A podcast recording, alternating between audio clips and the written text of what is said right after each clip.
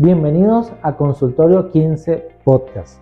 Este es tu consultorio, este es mi consultorio en el cual compartimos estrategias y herramientas efectivas para ayudar a nuestros pacientes en la consulta de control de peso.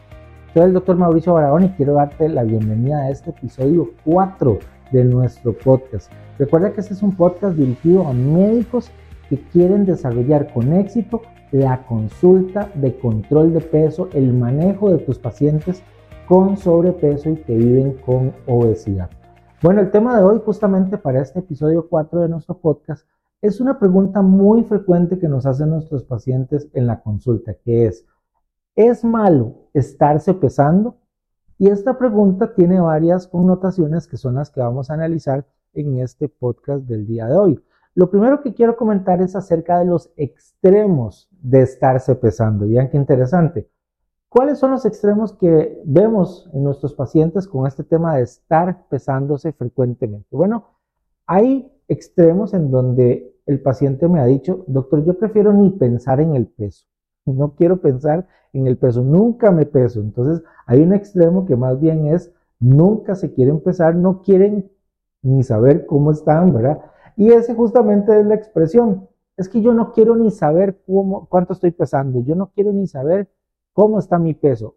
Lo interesante es que siempre cuando eh, eh, hablamos con nuestros pacientes y les preguntamos más en detalle, nos damos cuenta que ya sus tallas de ropa han ido cambiando en los años recientes, han ido aumentando esas tallas de ropa, ya no les queda la ropa de antes. Entonces, muchas veces la ropa termina siendo su balanza, termina siendo ese indicador antropométrico casi, ¿verdad? Que les dice a los pacientes, a las personas que están subiendo de peso, ya no les queda nada y han tenido que subir una, dos o hasta más tallas en sus medidas de ropa. Entonces, este es un indicador, pero el paciente dice, no, es que yo no quiero ni saber. Entonces, vean ustedes, extremos con el peso, con estarse pesando, es gente que no se quiere pesar, es gente que no quiere ni saber cómo está y no quiere entre comillas, pensar en el tema del peso. Por el otro lado, están los pacientes que me dicen, doctor, yo me quiero pesar a cada rato, yo me quiero pesar frecuentemente y esto también puede ser otro problema porque, como les digo, es un extremo.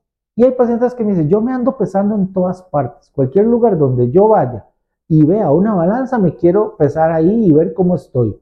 Entonces vean ustedes que en este tema de la medición del peso, existen extremos desde aquella gente que no quiere saber cuánto pesa, no quiere ni saber cuánto está, a las personas que más bien están pesándose muy seguido, muy frecuente y en cada lugar donde encuentran oportunidad o una balanza para pesarse, la van a estar utilizando. Entonces vean ustedes que estos son extremos que observamos en este tema de la medición. ¿Qué es lo que vamos a revisar en este podcast del día de hoy? Y esa frase eh, con la que comencé, es bueno o es malo estarse pesando, es para enmarcar este tema del día de hoy que es el automonitoreo del peso. Y esto es muy importante. Para el automonitoreo del peso vamos a revisar algunos detalles importantes. El primero es por qué pesarse. Bueno, número uno, porque pesarse es una medida de generar conciencia en nuestros pacientes acerca de su peso actual es muy importante pesarse con cierta frecuencia para poder detectar cambios, por ejemplo, detectar reganancias de peso, detectar cambios en el peso en el corto plazo para evitar que se hagan mayores. Por ejemplo, cuando yo me doy cuenta que he subido un kilo, dos kilos y puedo tomar acciones, es más fácil que cuando subí 10 o 15 kilos porque llevo años sin pesarme, aunque como les decía anteriormente, yo sé que estoy subiendo de peso porque ya la ropa hace un año o más que ya no me queda, he tenido que cambiar varias tallas de, ropa. Pero entonces el primer punto es, ¿qué justifica pesarse con frecuencia? Bueno, número uno, desarrollar conciencia sobre mi peso y detectar pequeñas reganancias de peso. Esto es muy, muy, muy, muy importante porque este es el primer paso justamente para detectar reganancias. Y sobre eso tenemos un podcast completo sobre el tema de reganancias. Así que si no has escuchado ese podcast, te recomiendo que lo escuches. Ahí hablamos en detalle, no lo voy a hablar en este momento, del tema de reganancias. Pero entonces una de las justificantes de pesarnos frecuentemente es también detectar reganancias. Lo segundo, ¿cómo pesarse? ¿Cuál es la técnica correcta para pesarse? Y aquí es muy importante describir la forma correcta en que el paciente debe realizar el automonitoreo del peso. Pesarse generalmente a la misma hora del día, por ejemplo, en la mañana, en ayunas, sin ropa, después de evacuar vejiga y recto. Estos son elementos importantes. ¿Por qué? Porque sabemos que si el paciente se está pesando en diferentes horas del día, ese paciente va a tener mucha más probabilidad de tener fluctuaciones de su peso en el mismo día por variaciones en los niveles de líquido. Entonces, lo segundo que vamos a explicar es cuál es la técnica correcta de la automonitoreo de peso. Lo tercero es que además de decirle, bueno, la forma en que usted se va a pesar es en la mañana, en ayunas, sin ropa y después de evacuar vejiga y recto, el, el tercer punto es cada cuánto. Hemos visto pacientes que les gusta pesarse cada día, aunque si lo hacen en esta forma que explicábamos, con ese protocolo, lo pueden hacer cada día. Hay pacientes que lo hacen cada semana. Por ejemplo, me dicen, doctor, fíjese que yo me peso los lunes, porque los lunes empieza la semana. Entonces, quiero saber cómo estoy. O me peso los viernes, antes del fin de semana. No importa. El paciente selecciona un día a la semana en el cual va a pesarse. Este es el protocolo semanal. También está el protocolo diario que a algunos pacientes les gusta. Y el otro es el protocolo mensual. Este es más recomendado en las etapas de mantenimiento de peso, cuando ya el paciente tiene un control más estable y tiene un peso estable. Entonces podemos decirle hágalo cada mes. Pero hay que estarse pesando al menos una vez al mes. A algunos pacientes les gusta en forma semanal y a algunos pacientes les gusta hacerlo diario. Aquí la condición número uno es que el paciente lo haga con el protocolo correcto y otra cosa importante de cada cuánto, no importa si me peso a diario, semanal o mensual, escriba y anote su peso. Esta es una recomendación muy importante.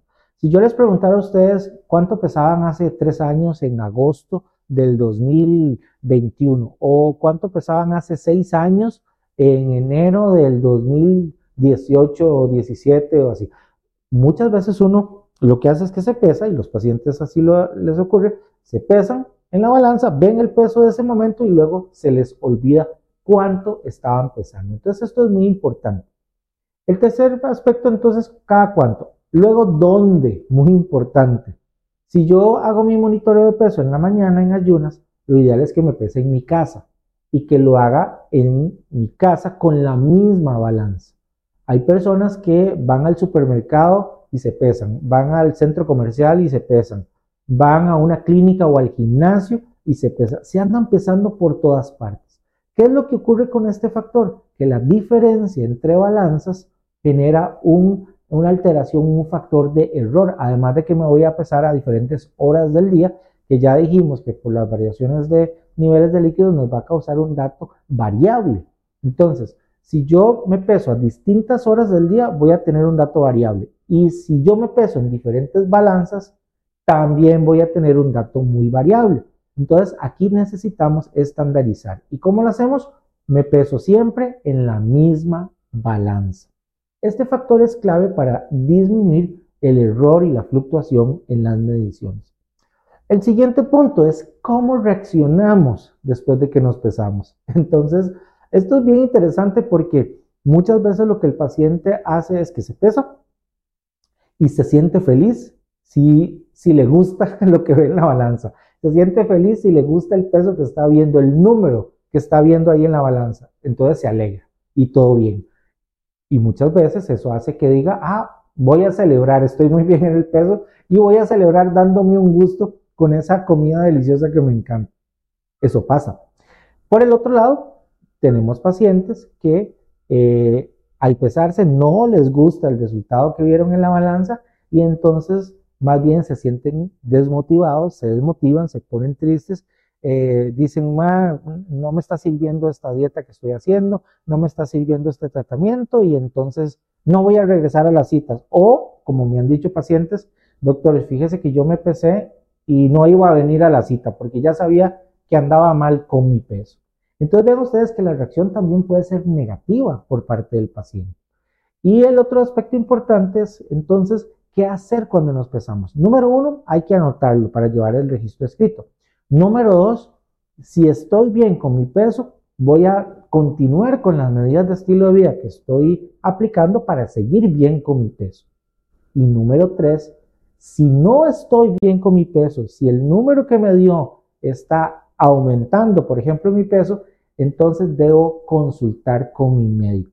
No debo quedarme solo con, uy, subí un kilo, subí dos kilos. No, tengo que volver a consultar con mi médico. Y esto es lo que vamos a educar a nuestros pacientes, que consulten con nosotros cuando les está costando el manejo del peso. Entonces dicen, bueno, yo estoy siguiendo bien mi plan de tratamiento, pero, o, o más bien no lo estoy siguiendo bien, me está costando algo, necesito ir con mi médico para que me dé ayuda, para que me asesore, para que me dé consejos, estrategias, me cambie el plan de tratamiento, me agregue un nuevo medicamento o me cambie la dosis, o sea que nos ayude el médico justamente a enfocarnos en el aspecto que podamos modificar. Entonces, muy importante explicar a nuestros pacientes cuál debe ser su reacción cuando aumenta, especialmente cuando aumenta el peso, ¿verdad? Especialmente cuando aumenta el peso. Entonces, las tres claves que le vamos a explicar a nuestros pacientes sobre este tema del automonitoreo de peso son las siguientes. Lo primero, explicamos la importancia. ¿Por qué pesarse? Ya lo comentábamos anteriormente. Para tener un buen monitoreo del peso, para tener conciencia del peso que tenemos y para detectar tempranamente reganancias. Entonces, ese es un primer clave. La importancia de pesarse. ¿Para qué nos pesamos? El segundo punto es la metodología. Entonces, nuevamente, explicar cómo se hace la medición correcta del peso. Repito, en ayunas, sin ropa, después de evacuar vejiga y recto, en tu casa, a la misma hora y en la misma balanza muy importante, en la misma balanza. Llevar un registro escrito, ya sea diario, semanal o mensual, como el paciente lo prefiera, y tener esa anotación. Entonces vean ustedes las claves importantes de este aspecto. Y el tercer aspecto es la reacción, cómo debes reaccionar con respecto a la medición que acabas de obtener. ¿Cómo vas a reaccionar? Bueno, si tu peso está estable, pues seguimos muy bien, sigues con tus medidas de estilo de vida. Pero si detectas una reganancia por encima de 2 kilos, y esto lo explicamos más en detalle en el podcast sobre las reganancias, cuando detectas 2 kilos o más del peso que ya tenías de mantenimiento, debes entonces, eh, debes entonces actuar y consultar con el médico. Esto es muy importante, muy, muy importante. Si pasa de 2 kilos o más, ya es una reganancia de peso y necesitamos consultar con el médico. Entonces, lo tercero que le debemos educar al paciente es cuál es la reacción que deben tener, sobre todo cuando hay aumento en el peso. Bueno, eh, este es el tema de automonitoreo de peso, que es un tema, como les digo, muy frecuente en nuestra consulta. Y quiero finalizar este podcast, este episodio del día de hoy, con una invitación para nuestra masterclass de este mes de febrero, el 21 de febrero. Conéctate en vivo a nuestra masterclass sobre inteligencia artificial en obesidad.